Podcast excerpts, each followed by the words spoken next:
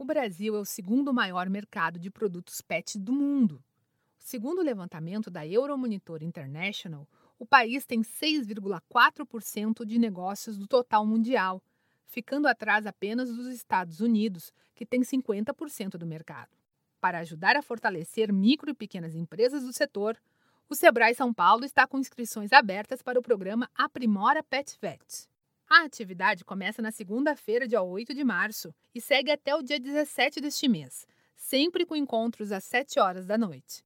Para participar, é só acessar contato.sebraesp.com.br barra aprimora-pet-vet e fazer a inscrição gratuitamente.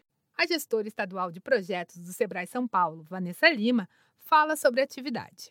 O Sebrae Aprimora Mundo Pet Vet tem como objetivo inspirar, capacitar e fazer intervenção com empresários desse segmento, onde nós vamos falar sobre boas práticas e gestão, além de conduzi-los a terem acesso à tecnologia e novos mercados. O programa é exclusivo para empresários que já possuem CNPJ e fazem parte do setor Pet Vet. Com o aumento das atividades voltadas aos cuidados com os animais, o ramo se torna cada vez mais competitivo. Por isso, o empreendedor precisa estar capacitado e atualizado para conquistar os clientes, como explica a especialista do Sebrae São Paulo, Vanessa Lima.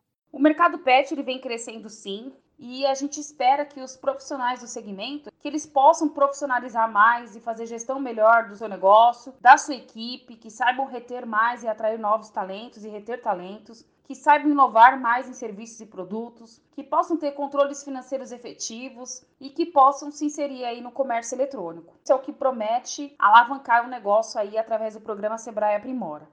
Não esqueça, o programa Aprimora Sebrae Pet Vet começa na segunda-feira às 7 horas da noite.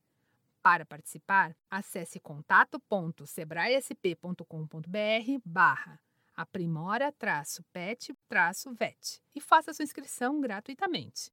Em caso de dúvidas, ligue para o 0800 570 0800 e converse com um dos especialistas do Sebrae São Paulo.